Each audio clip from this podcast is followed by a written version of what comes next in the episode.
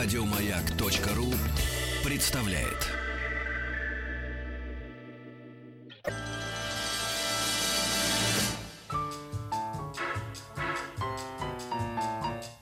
Научно-популярный радиожурнал.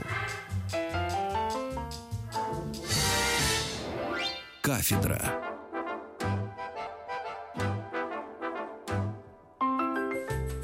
Дорогие друзья, я чуть было не забыл э, сказать нашим радиослушателям, да и себе напомнить, что сегодняшние победители в игре «60 секунд» получают две прекрасных книги. Сейчас мы решим, что кому. У меня в руках книга э, издательства «Пешком в историю». Книжка называет, называется «Мы живем в каменном веке». Внимание, издательство «Пешком в историю». Это не о современности. Прекрасная книжка для детей, ну и для взрослых надо. Я заметил, что взрослые с большим удовольствием по себе заметил, читают детские книги. И из, от издательства «Авант» у нас подарок, книга «Удивительные животные». Я, честно говоря, не знаю, есть ли неудивительные животные. Для меня все животные удивительные. Спасибо за то, что ваши приемники настроены на частоту радиостанции «Маяк» и слушаете вы или листаете научно-популярный журнал «Кафедра». Изобретение велосипеда и наполеоновские войны. Рождение импрессионизма и появление фотографии. Восстание декабристов и манифест коммунистической партии. Все это Великий Девятнадцатый. Дорогие друзья, у нас сегодня в Великом Девятнадцатом, на странице Великий Девятнадцатый, на кафедре, которая посвящена этой странице, кандидат исторических наук, старший преподаватель факультета гуманитарных наук школы исторических наук Высшей школы экономики, Вышки. Это я как папа студентки, не более. Старший научный сотрудник Института гуманитарных историко-теоретических исследований имени Полетаева, Вышки. Кира Ильина. Здравствуйте, Кира. Добрый день. Спасибо за то, что часть своего выходного дня дарите радиослушателям радиостанции «Маяк». Мы сегодня решили поговорить о русских университетах в XIX веке. Мне сегодня с утра пришла в голову, ну, скорее филологическая мысль, а не историческая. Есть такое устойчивое словосочетание, точнее, было в русском языке. Университетский центр. Удивительная вещь. А, словосочетание «университетский центр» употреблялось в двух разных языках. Ну, один такой человеческий, когда говоришь «университетский центр», ты сразу представляешь, это большой город, где есть университет, mm-hmm. вот, э, куда стекается научная мысль страны.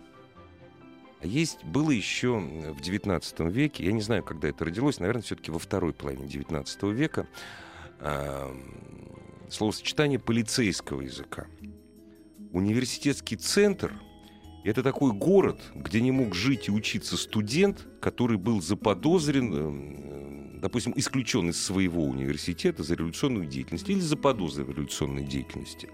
Вот, допустим, Москва — это университетский центр был с точки зрения полицейского языка.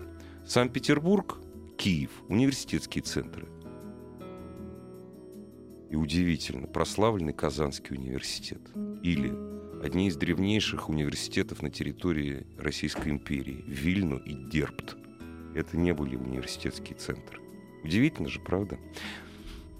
Это к, это к вопросу о том, что само понятие русский университет занимает в нашей жизни ретроспективно и ну, гораздо больше, чем ретроспективно и в настоящее время гораздо больше, чем нам представляется.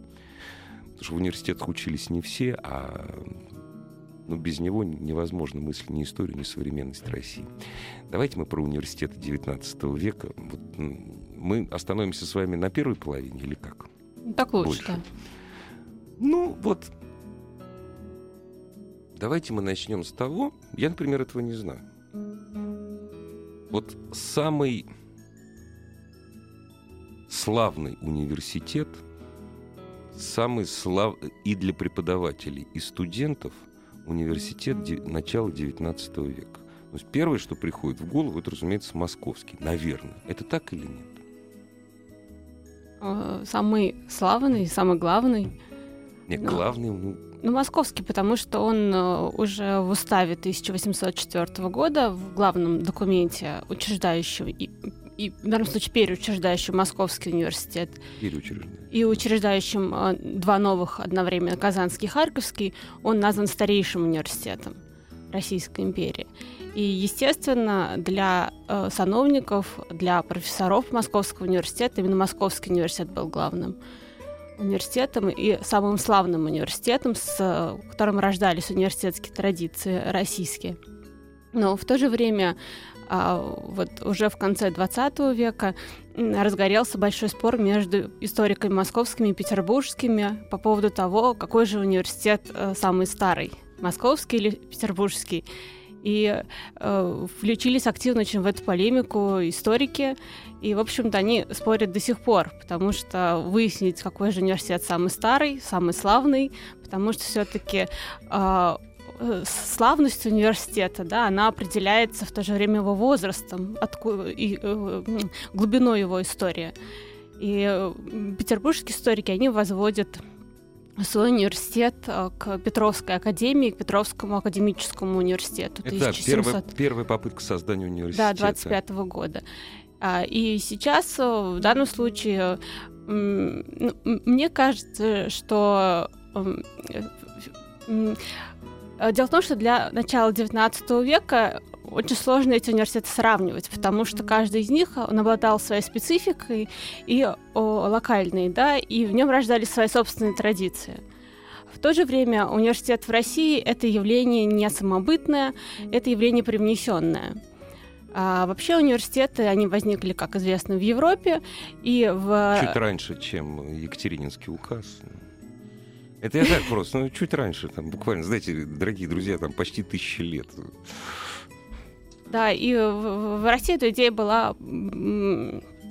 В России университеты как раз э, появились как э, такие европейские образования, и тогда говорили, где университет, там и Европа. То есть э, университеты, они были центром европейской цивилизации, откуда эта европейская культура просвещения в XVIII веке, она распространялась и на всю территорию.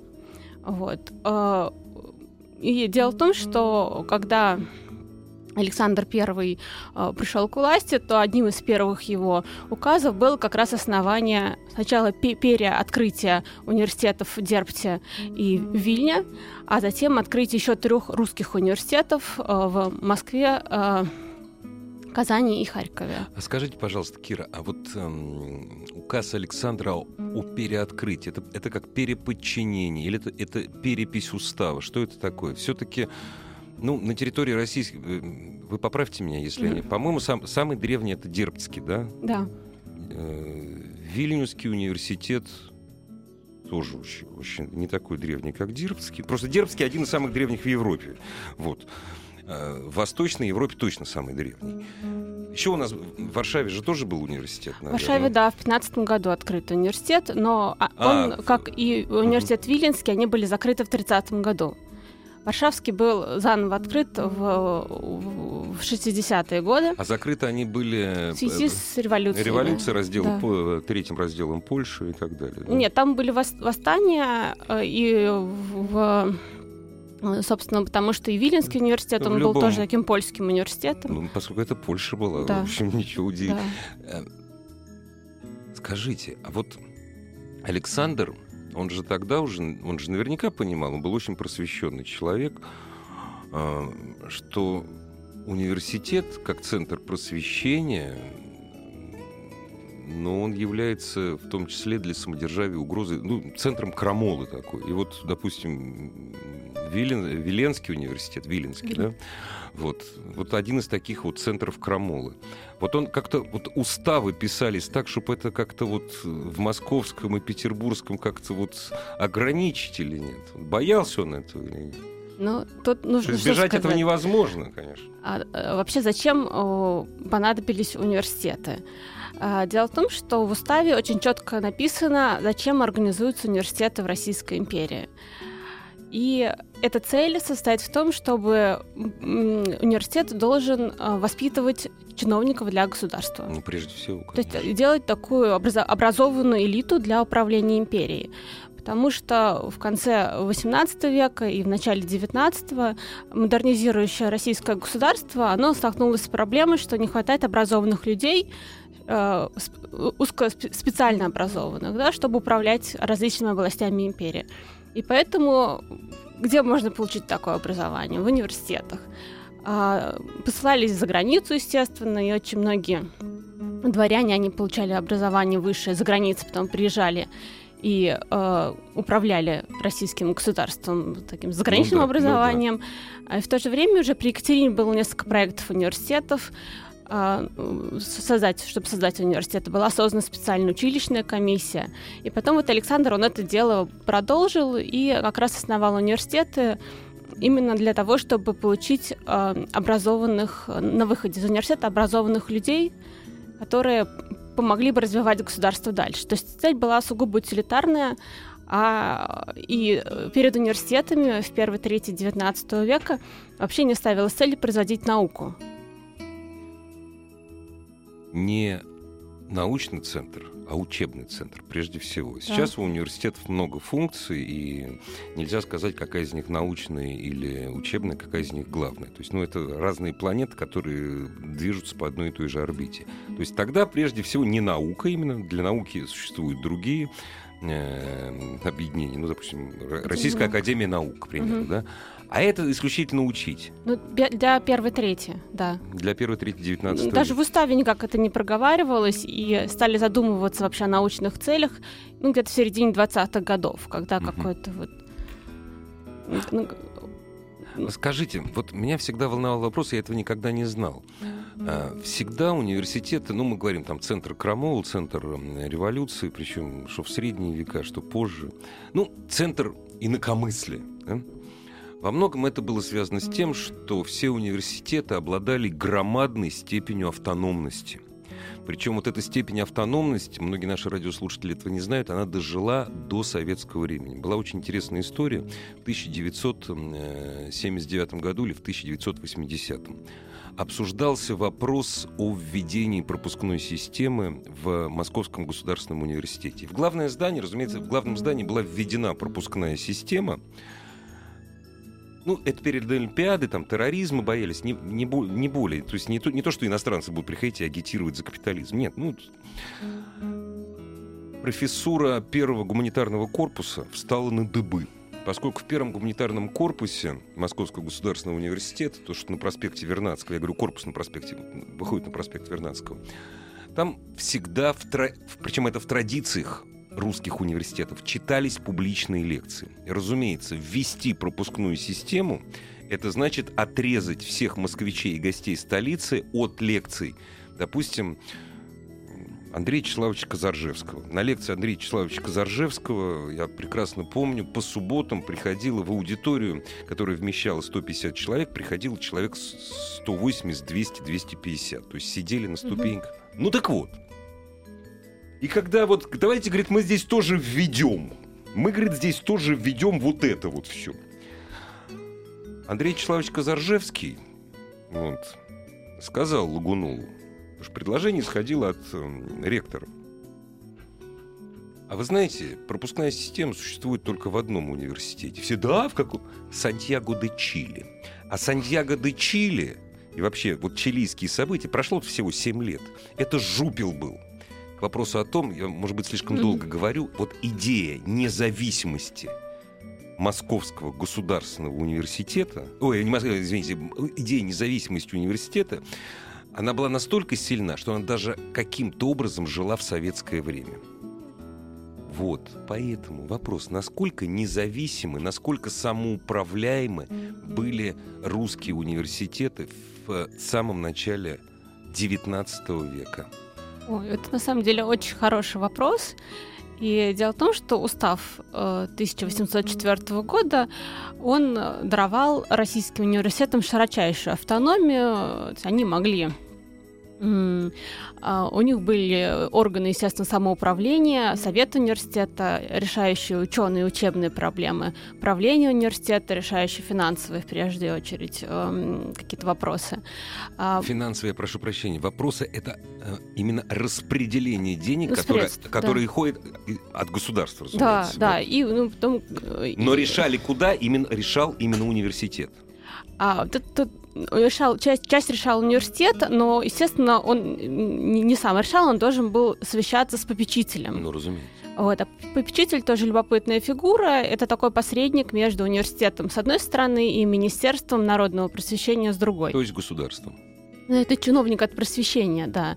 И, и, и, и про попечителей можно очень долго говорить, потому что они, вот как любые такие посредники, да, у них, э, они должны были, с одной стороны, представлять интересы государства в университете, а с другой стороны, университета в государстве. То есть, И он... я, это очень важно. Значит, у нас была такая система, что попечитель — это был чиновник. Это был не общественный деятель. Нет.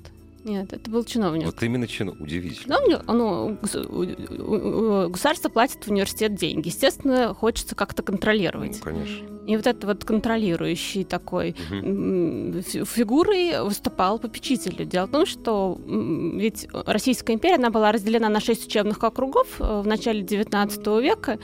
Самым большим был Казанский учебный округ от Казани до Камчатки.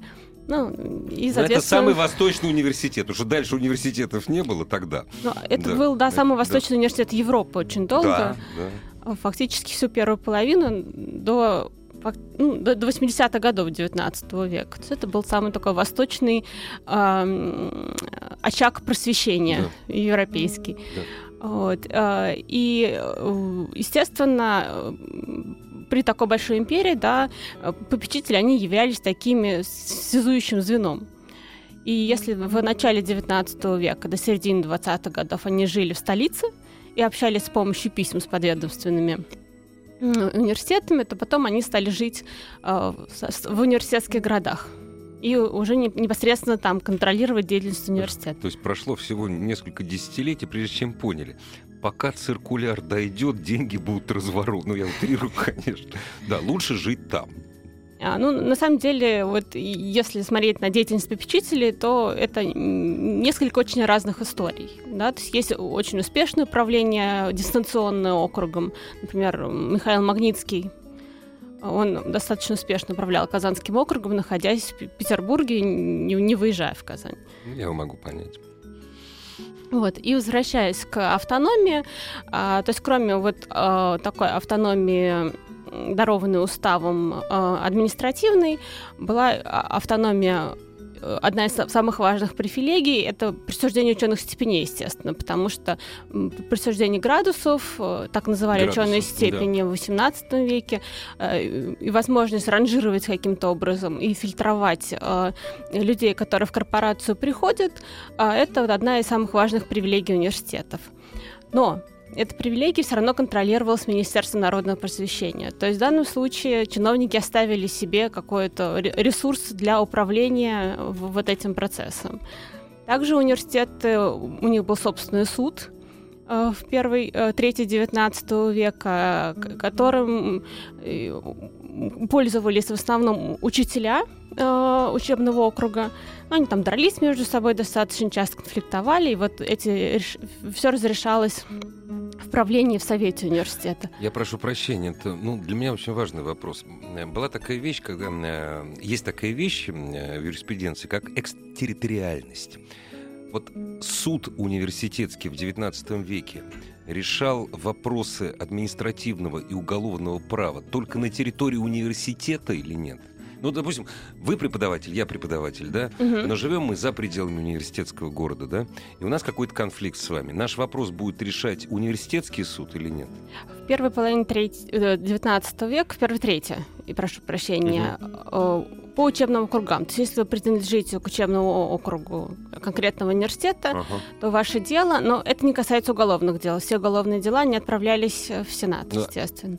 Административные дела только, Административные да? дела, да. Все они, университетские архивы полны документов о том, каким образом разрешались конфликты между учителями, которые там пьяные подрались между собой, или с предводителем дворянства, или там с кем-то еще. Этих дел очень много. Вот. И в то же время у университетов была также своя цензура, то есть у них было правило не э, пользоваться, э, выпускать собственное издание без государственной цензуры. Которые будут... Из общегражданской. Но они имеют право на распространение только на территории университета, наверное. Нет? Нет, Или зачем? Нет? Если да? совет утвердил, что... Со... Совет э, а. говорил, что... подтверждал что издание соответствует нормам и соответственно университетским, университетским нормам, да. А, и издание поступало в печать. Как недальновидно безобразие mm. какое-то. А это, подождите, это мы взяли кальку вот э, Западной Европы, да? Ну, это были, да, это были привилегии, которые университет, которыми университеты обладали. Но дело в том, что э, профессора не очень тяготились этими обязанностями, потому что это накладывало на них достаточно много обязанностей, в том числе чисто административного свойства. Э, дело в том, что по уставу, опять же, четвертого года э, профессоров всего было 28 человек. На самом деле их было в реальности меньше, потому что многие профессора совмещали две должности, в том числе, чтобы получать больше зарплату. Ну, нормально. Я их могу понять. А, вот. А, и а, Таким образом, они должны были заседать в факульт... советах факультетов, советах универс... в совете университета в большом, правления, в училищном комитете, который управлял делами училищ учебного округа, в строительном комитете, который, э, ну, который строил фактически здание университета, потому что... Ну, в общем, открыл... законы Паркинсона. В общем, заниматься, заниматься бюрократической Всем, деятельностью. Да, и в цензурном комитете, они, в издательном комитете, в... Ну, и еще куча комитетов, да, где они должны были принимать участие. Вопрос, когда учить студентов. Вот вопрос, действительно. Дорогие друзья, знаете, есть несколько очень забавных иллюстраций независимости э, университетов во всем мире. Допустим, недавние события в Греции, когда, э, ну это было два года назад, когда все Афины были в революции. То есть зачинщики, разумеется, были студенты. Полиция, как и в любом европейском городе, не может войти на территорию университета. Просто не может, без согласия руководителя университета. 1968 год. Современная Франция, современная французская политическая система — это последствия 1968 года. Если бы французская полиция могла войти на территорию трех Сорбон, было бы все гораздо хуже, и все было по-другому. Такая история. Изобретение велосипеда и наполеоновские войны. Рождение импрессионизма и появление фотографии – Восстание декабристов и манифест коммунистической партии. Все это Великий Девятнадцатый.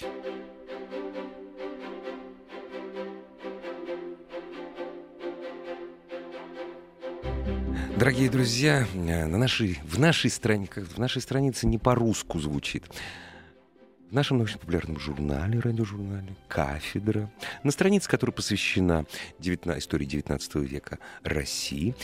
У нас сегодня в гостях кандидат исторических наук, старший преподаватель факультета гуманитарных наук, школы исторических наук, вышки. Ну, чтобы не говорить высшей школы экономики. При всем, ну, как, это мое величайшее уважение одному из лучших учебных заведений страны. Старший научный сотрудник Института гуманитарных историко-теоретических исследований имени Полетаева в Вышке, опять же, Кира Ильина. Кир, я надеюсь, вы не, не обижаетесь, что, что я вышкой называю, нет? Все так называют. Ну, по-моему, это же... Ну, у меня, у меня дочь это называет школы. Ты куда идешь? В школу. Ты где? Извини, я в школе. Ну, причем у нее это, знаете, приобретает вот школа как схоля. Вот, примерно вот так. То есть величайшее уважение который, разумеется, и у нас сотрудник радиостанции «Маяк» к вашему учебному заведению, к преподавателям, которые учат тех, кто будет делать нашу страну завтра, между прочим. Вот так вот. На вас большая ответственность. Так о независимости университета. Неужели э, Александру или чуть позже Николаю, первому, разумеется, не хотелось запустить лапу в независимость э, главных учебных центров э, Российской империи? На самом деле им не понадобилось даже, потому что э, вот наше исследование, мы книжку написали в 2012 году вместе с Еленой Анатольевной Вишленковой и Софьей Галиулиной. называется она «Русские профессора», и мы там как раз выяснили, что профессора, они сами с удовольствием эту автономию отдали. То вот. есть, э, Она им не была нужна. Настолько консервативна была система сама по себе, что автономия, вот в понимании там Боло- Болонского университета, нужна, ну просто мешала. А, ну, Она просто дело в том, что э, очень много обязанностей административных, и профессоров это сильно, Мгм. такой си- сильно гнет этих вот э, бумаг, э, потому что росло вот количество делопроизводства, потом профессоров было много, обязанностей мало. И ну, наоборот, Наоборот. да. Ну, по-разному, наверное, и так, и так, и так, и так, Ну и нет, так, для, так. для начала 19 Да, века, конечно, наоборот, да. да, наоборот. Да. А, и очень часто у профессоров возникал вопрос, что он должен делать? Он должен учить студентов или заниматься административными обязанностями? Или, или он должен э, каким-то образом попытаться все-таки оставить о себе память в научных каких-то трудах?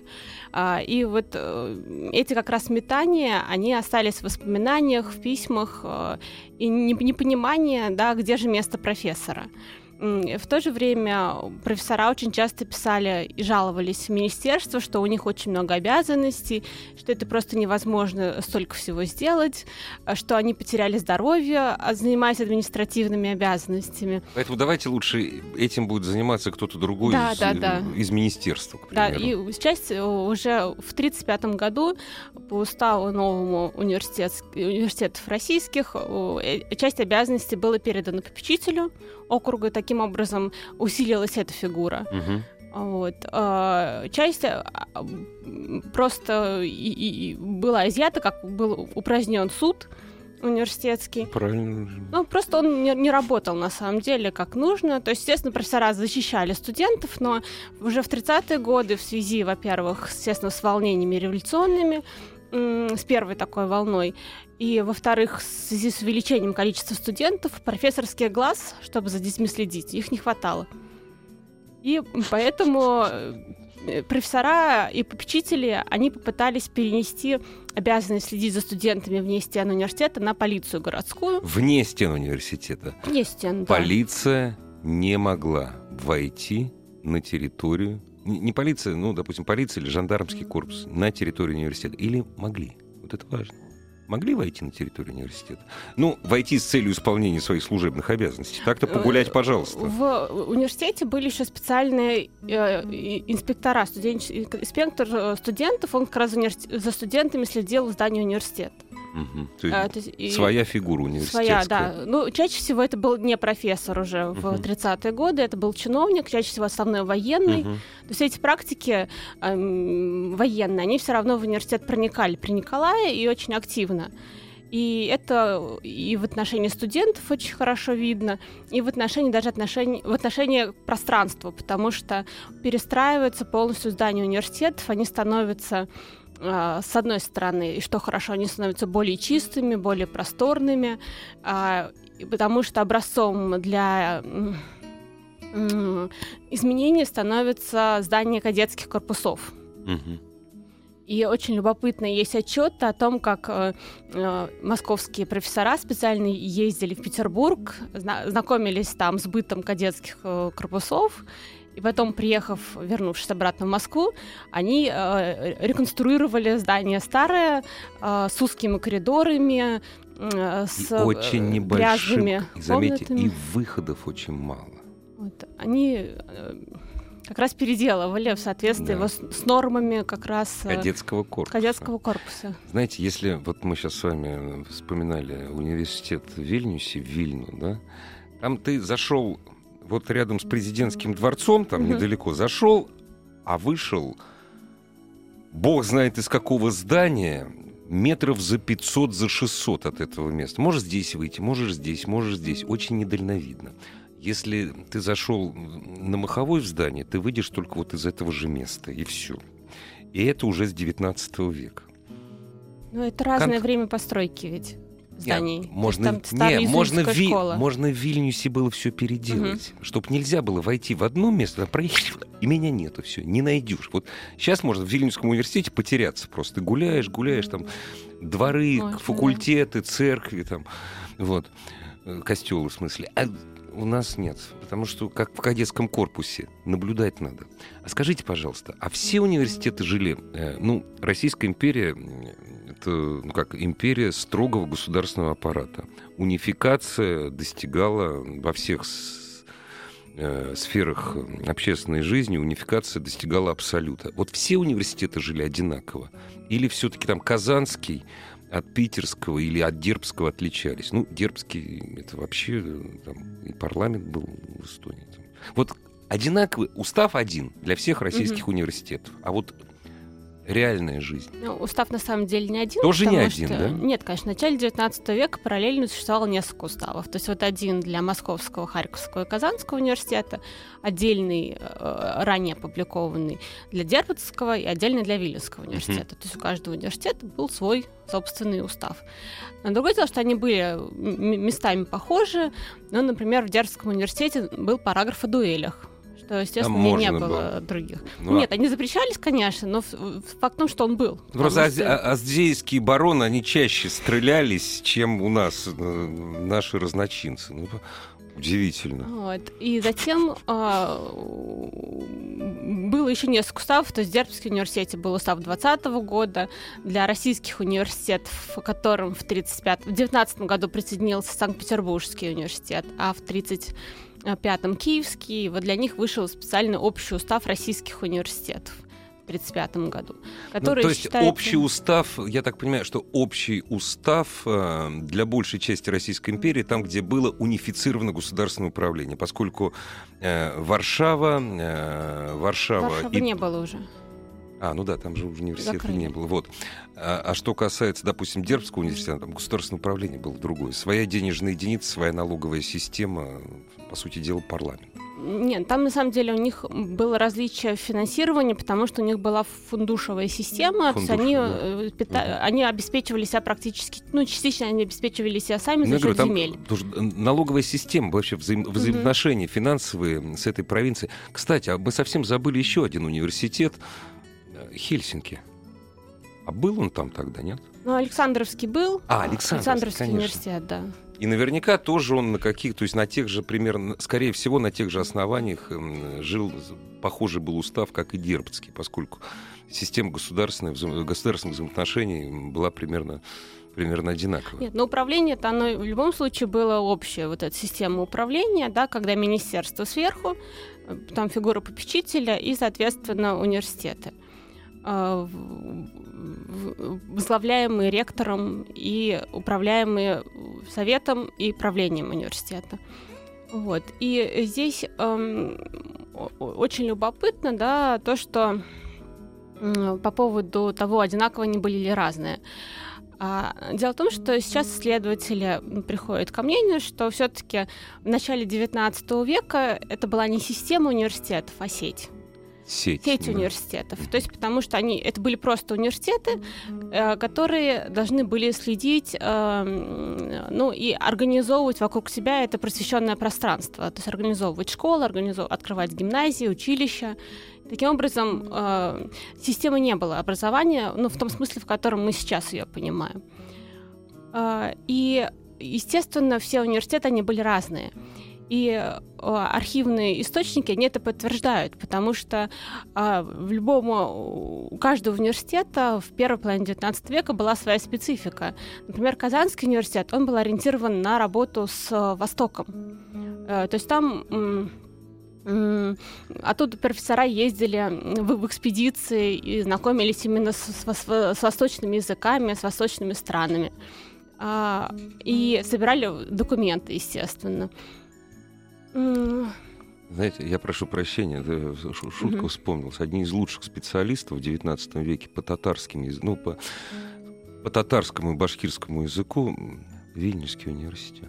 Ну, так получилось просто случайно, поскольку место компактного поселения в Западной Европе это именно татары, это именно Вильнюс. Одни из лучших знатоков татарского языка были в Вильнюсе. Ну, это так, шутка. Скажите, а вот вы сказали о ну, условной специализации университетов, условной, mm-hmm. да? Вопрос, который мне никогда в голову не приходил. Ну, язык обучения был русский. Да, конечно. Но вот опять же, Дербский университет и университет Вильнюсский. Да? Там вот только на русском, то есть в Вильнюсском там Нет. на польском не преподавалось? Сейчас Или в Дербском на немецком? Я не, не хочу вас поставить в тупик, упаси. Господь. Мгм. Понимаете, я вот, опять же, там, Вильнюсский университет, смотришь, Пирогов преподавал, да? Ну, наверняка Пирогов на русском читал. Нет, ну, э, я прошу прощения. Да, русский язык — это начиная примерно с 30-х годов. А до этого? А до этого это такое очень странное дело. Дело в том, что когда университеты были основаны, а вот вышел устав в 1804 году, но при этом у университетов не было ни здания, ни профессоров, ни Ничего, студентов, ничего, ничего. да. да. То есть университет существует на бумаге. И вот перед попечителями стала проблема найти профессоров и найти студентов. Ну, с созданием Ну да. как-то разобраться можно было впоследствии. Сразу о Генри вспоминает с кафедры филантроматематики, очень похож.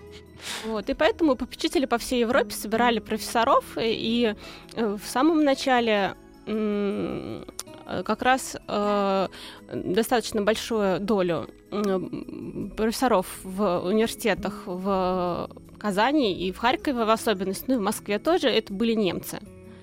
А этому способствовали тому, что немцы вообще ехали. Естественно, наполеоновские войны, потому что и немцы, часть французов, они просто бежали от войны, и как раз э, Россия, она представлялась такой страной, где можно неплохо устроиться, либо как частному учителю, либо как гувернеру, либо как как раз э, вот э, университетскому профессору, потому что зарплата была достаточно большая, и на нее можно было прожить. Это было 2000 рублей в год. Да, это По тем временам это достаточно довольно большие деньги, особенно до, вот, до 2012 года.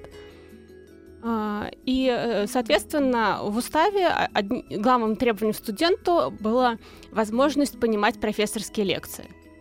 Э, Французский Фран- немецкий. Французский, немецкий, латынь, потому что язык учености в XVIII веке в Европе это все еще латынь, но это уже и национальные языки. А, Но правительство, естественно, хотело э, сделать русскую науку и русские университеты. И поэтому требованием профессорам было учить русский язык и начать преподавать все-таки на русском языке. То есть, сколь скоро ты здесь работаешь, сколь скоро ты здесь живешь, да. в общем, Учи язык, да. И э, но дело в том, что студенты э, с трудом понимали, и специально для них они целый год вот учили латынь, и там Мгм. немецкий очень часто, чтобы общаться с преподавателями. и- Ра- Рабфак, дорогие понимать. друзья. Сначала рабфак, вот год поучись, выучи латынь, и потом... И не говори уже, что там меа кульпа, меа кульпа, не знаю я ничего. Прервемся ненадолго, буквально на полторы минуты, а то и меньше. Кафедра. Великий девятнадцатый. У меня есть два вопроса, которые как-то, они всегда ускользают от, эм, э, ну, человека, который интересует не от историка, а от человека, который интересуется историей Отечества, вообще историей страны, да и вообще историей Земли. Но м, мне кажется, они довольно важны. Скажите, пожалуйста, а мудрили что-то с национальным составом студентов? Были ли какие-то национальные, ну, то, что мы бы сейчас назвали национальные квоты? Вот. Это один вопрос. А второй вопрос, а, он м, непосредственно имеет к этому отношение. У нас мало было университетов за чертой оседлости, но один из этих университетов, он был в городе, который назывался, мы несколько раз его сегодня вспоминаем, город, который назывался Иерусалим Восточной Европы. В начале XIX века э, Вильнюс — это наполовину еврейский город.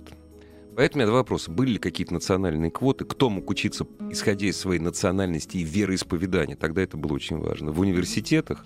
Вот. И э, еврейский вопрос в университетах. Э, Здесь а, по поводу, я начну, наверное, все-таки с еврейского вопроса, Давайте. потому что эм, дело в том, что э, вообще устав, опять же, да, 804 года, он не подразумевал никаких э, изъятий. Ущемлений. Да, и ущемлений. Вот. Но э, дело в том, что э, евреям было очень сложно учиться на юрфаке, и невозможно, да, потому что они не могли принести присягу. Да. Вот, поэтому, естественно... Дорогие друзья, на- знаете, на чем приносилась присяга и чьим именем? приносилась присяга. Да, да, поэтому, естественно, юридические факультеты, угу. если без изменения религии, да, они угу. были закрыты угу, просто.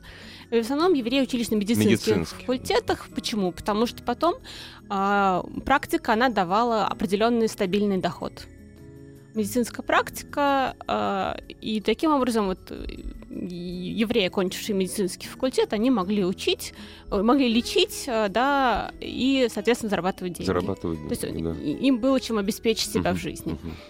Вот, и на протяжении, на самом деле, всего 19 века именно медицинские факультеты, они uh-huh. так, были самыми популярными для вот, еврейского uh-huh. населения. И тут второй вопрос касаемо национальных. Дело в том, что в дореволюционной России э, речь идет скорее о конфессиональном. конфессиональном конечно, да, разумеется. потому что и э, иногда очень сложно вычислить национальность э, человека, потому что, например, тот же немец, он может быть обрусевшим немцем, или там какие ну, И поэтому по фамилии очень сложно определить. Пушкин, они, они... Пушкин, он кто? Если вспомните его дедушку, который, кстати, был крещен в Вильнюсе, между прочим. Вот кто он по национальности? Или, допустим, последний губернатор Аляски князь Максутов, потом, потомок Мурзы Максутова. Да, конфессия. Да, и поэтому вот, а националь... национальность очень сложно выявить. То есть она не указывалась. Были ли квоты по конфессии? Нет? А, на самом я не видела такого в документах. То есть, но дело в том, что как подспудно, да, университетские архивы, а, они, а, например, мусульман не было в университетах. По крайней мере, в первой половине их просто ага. среди студентов их не было. А, но это может быть много причин, да, не обязательно это государственная политика, возможно, это само нежелание мусульманского населения идти вот в это э, государственное учебное заведение. Ну, да, э, да. И самое интересное это э, различие между католиками и православными. Э, и в данном случае для православные студенты у них был такой предмет закон Божий обязательный. И вот в документах 20-х годов 19 века мне встретилось письмо, да, в котором попечитель писал, что для студентов-католиков не обязательно посещение закона Божия. Католиков и протестантов, наверное. Да, католиков да? протестантов. протестантов было не меньше, да, да, чем да. католиков, разумеется. А, и, соответственно, они могут заниматься в это время ну, какими-то сво- Халявой. своими, своими Классно. делами. Да, то есть им вот это вот не нужно. И в, в то же время в, ведь э, в университетах учились дети тех немцев, которые были приглашены э, в Россию в начале XIX века, которые остались в России. И они не были православными, Протестанты. Они ну, были протестантами, них, да. да. И как раз э, для них они, они вполне себя комфортно чувствовали в университете, защищали диссертации, занимали кафедры впоследствии. А скажите, а вот э, что касается именно... Когда университеты становятся центрами научной жизни страны? Когда вот э, часть функций Академии наук начинает переходить к университетам, и где быстрее всего? А, ну, этот процесс начался в 20-е годы, а, когда попечители стали понимать, да, что университет должен производить науку. А, почему? Дело в том, что в 10-е годы Гумбольд э, в Германии, а, э, Вильгельм Гумбольд, он проводит реформу немецких университетов, и как раз нацелены на то, что университет это не только учебное, но и научное заведение. Вот. И, соответственно, в Россию результатом этой реформы в России, да, такого вот э, трансфера этой идеи являлось то, что в России тоже об этом задумались. И э, стали э, каким-то образом ну, вопрос этот продвигать. Э, и в уставе 1935 года уже э, как раз э, аккуратно заявляется, что университеты, что профессора должны писать научные труды. Основываются... Смешно сейчас звучит, да? Да, вот ну сейчас это звучит да. смешно, но тогда это более чем нормально, да. звучало новаторски, я бы сказала. Вот. И появляются специальные научные журналы уни- университетские, да, в которых профессора представляют свои труды.